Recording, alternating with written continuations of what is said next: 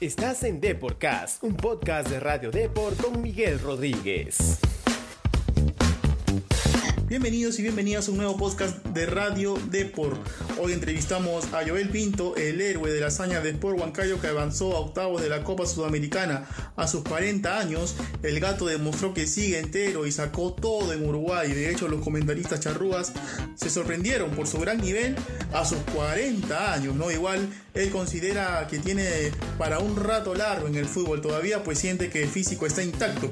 Cree que Huancayo tiene las armas para pelear en ambos frentes, tanto en la Suda como en la Liga 1, donde marcha segunda en el acumulado. Eso sí, reconoció que mucha gente en el Perú no le tenía fe a su equipo y con el triunfo quizá taparon varias bocas. Ni más ni menos, los dejo con el gato Pinto.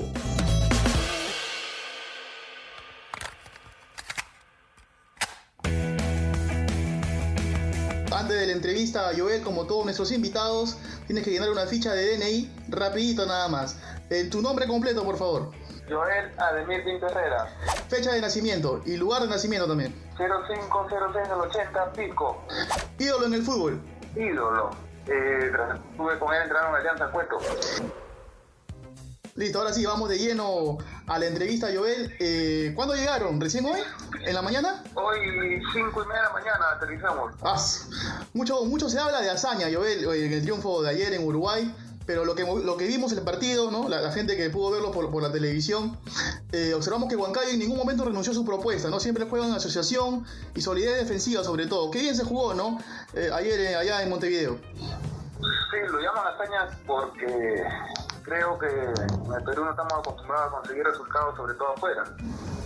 Eh, lo hizo en algún momento Cristal, que quedó su campeón, lo hizo Cinciano, que quedó campeón, pero después de ello no, no han habido muchos muchos resultados positivos. Creo que por eso lo llaman así, pero el equipo merecidamente está en otra fase, sin menospreciar y con todo respeto de, de Liverpool, porque es un buen equipo, pero nosotros jugamos bien, defendimos bien, no solo jugamos bien allá, jugamos bien también acá, que el resultado no fue el que esperábamos, pero importante que cuando jugamos el local nos dejó con la posibilidad de poder ir allá a buscar la clasificación y es lo que se dio.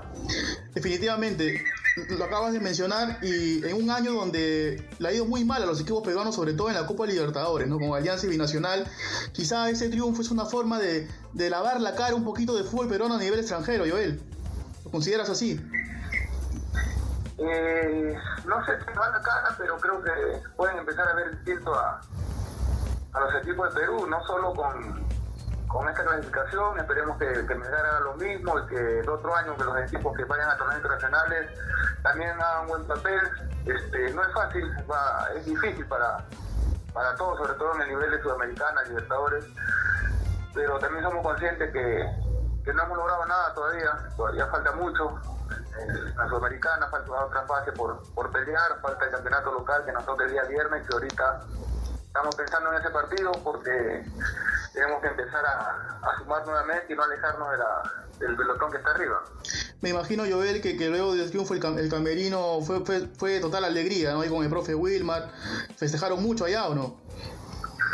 Sí, sí, pero la alegría está siempre, a pesar que no pudimos ganar acá el primer partido, la alegría siempre ha estado, porque sabíamos que si hacíamos bien las cosas y estábamos concentrados todo el partido, salíamos a jugar, no a tirarnos atrás, obviamente que en las circunstancias, como, como se dan muchos, muchos partidos, y llega un momento que tiras un poco atrás, pero esta vez en el momento que podíamos salíamos a jugar igual igual y los goles llegaron en los momentos exactos, faltando poco para acabe el, primer tiempo y el segundo creo que ellos no pensaban que podíamos salir a, buscarlo estando uno a uno, seguro pensaban que queríamos irnos hacia los penales, pero en línea general el equipo defendió muy bien, muy bien y tuvimos buena tenencia de balón, que es lo que también te da, da confianza. Entonces el equipo merecidamente, repito, está ahí en otra fase. La, la, la transmisión uruguaya de, de, de, del partido, Joel, te cuento, consideró que fuiste clave en la llave, no tanto de ida como en el partido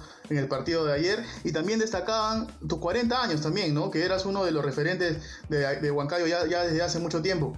Eh, sacaste todo ahí en Uruguay, qué partidazo te metiste, ¿ah? Eh, sí, 40 años.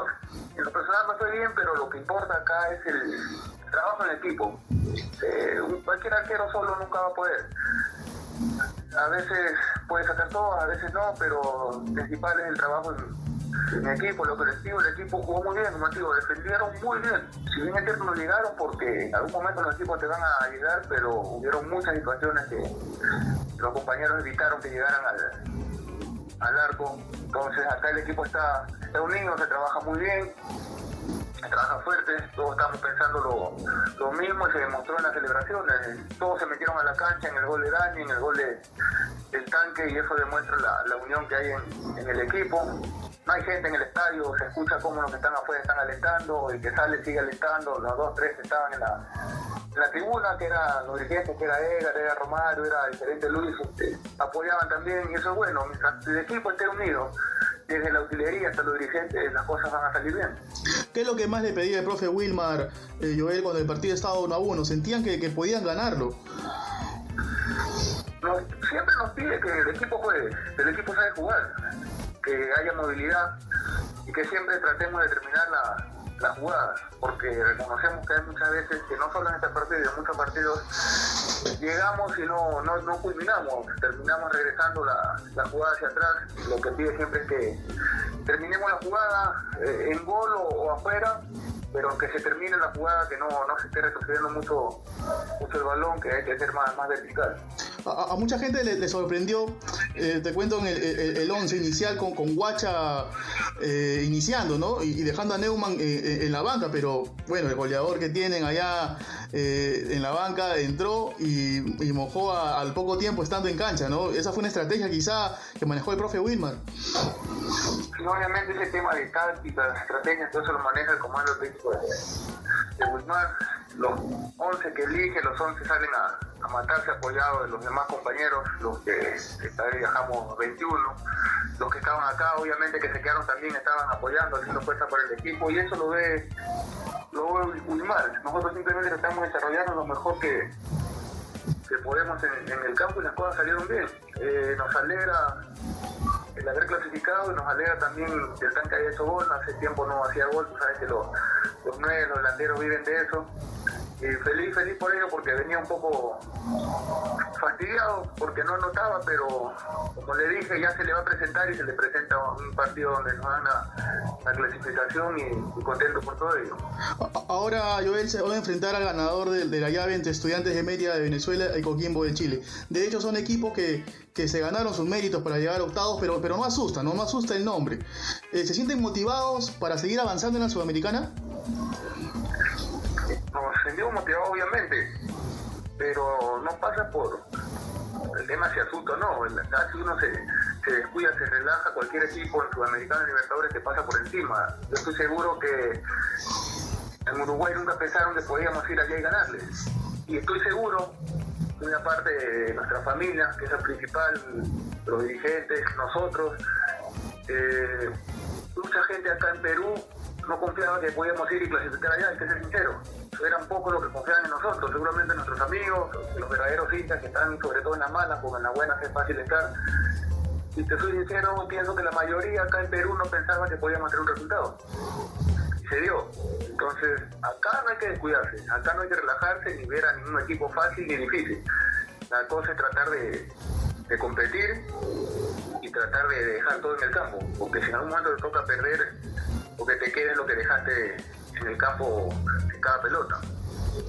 ¿Les gustaría que ¿Les gustaría jugar en Huancayo, volver a, la altura de Huancayo para ya esta fase decisiva de la Sudamericana? ¿Cree que sería un, gran aporte ese para, para ustedes? Eh, es una pregunta como para Wilmar, pero como futbolista hay que analizar otras cosas. Nosotros ya tenemos tiempo fuera de, de Huancayo. El regresar allá, es mi punto de vista, eso lo va a manejar Wilmar seguramente, es irse a adaptar y en tres días no te vas a adaptar. Entonces, ya tenemos tiempo jugando aquí en, en Lima. No sé si sea lo mejor o ir allá. Ya seguramente eso lo verá el, el comando técnico, pero nosotros donde nos toque acá o allá tenemos que, que jugar igual. Nosotros tenemos que, entregar todo en el campo que sea, en la localidad que tengamos en estos momentos, porque esta pandemia limita a todo el mundo. Eh, después del partido, Marcio, Marcio, Marcio Valverde comentó que, que, el objetivo de Huancayo era, pelear en, en, ambos frentes, no tanto en la Sudamericana como en la Liga 1. Eh, ¿Se ha conversado con el plantel ya, ya Joel eh, sobre cuál es la prioridad para cerrar el año? ¿A, ¿A, qué torneo darle más importancia o quizá a los dos? Tratar de cerrar bien los dos pero se le ha dado la importancia de ir a los dos torneos, porque en el torneo local, a pesar, en la fase 2, no nos ha ido bien los dos primeros partidos, no estamos mal. Faltan 7 fechas por jugarse, faltan 21 puntos y estamos ahí. Entonces, no descuidamos ninguno de los dos. Todavía tenemos la posibilidad de mejorar, de sumar y de, estar más arriba. Entonces, por eso te decía hace un momento que ahorita estamos concentrados ya en lo que va a tocar el día el día viernes, ayer ya, celebramos, festejamos, estamos felices, pero ahora nos toca concentrarnos en el campeonato local. En lo personal, Joel, ya con 40 años, ¿todavía hay tiempo de, largo para la carrera o, ya estás pensando en que pueden ser los últimos? ¿Cómo te ves? No, no, no, no, pienso, me retiro, no pasa por mi cabeza en estos momentos.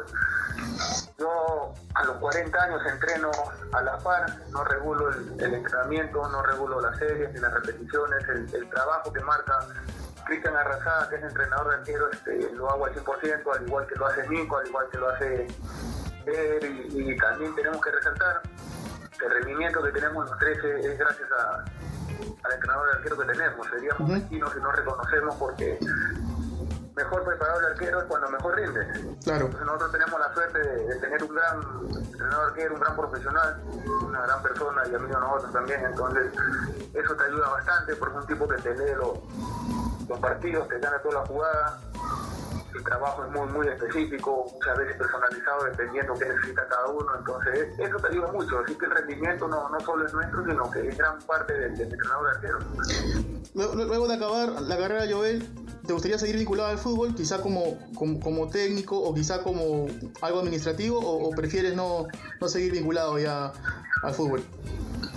No, sí, sí, voy a seguir vinculado al fútbol, no sé si, si entrenador de arquero, de asistente, de técnico, algún cargo de gerencia, no sé. Todavía no, no, no, no me decido, eso lo puedo pensar con, con calma, pero ligado al fútbol de todas maneras. Listo, Joel, ya para cerrar esta entrevista, te voy a invitar a, que respondas unas preguntas que siempre tenemos aquí en el programa. Son unas preguntas sobre tu, sobre tu compañero, sobre los, chicos de Huancayo, ¿no? Por ejemplo, ¿a qué compañero elegirías para que te defienda en una pelea, Joel? A Monsalvo. ¿Con quién te irías de compras? ¿Con quién iría de compras? Hermosa. Una falta en el último minuto. ¿A quién eliges para que patee de penal? No, hay varios. Elegir uno sería ya, Macho, Morales, el, tanque. Marquito Lluvia también por ahí.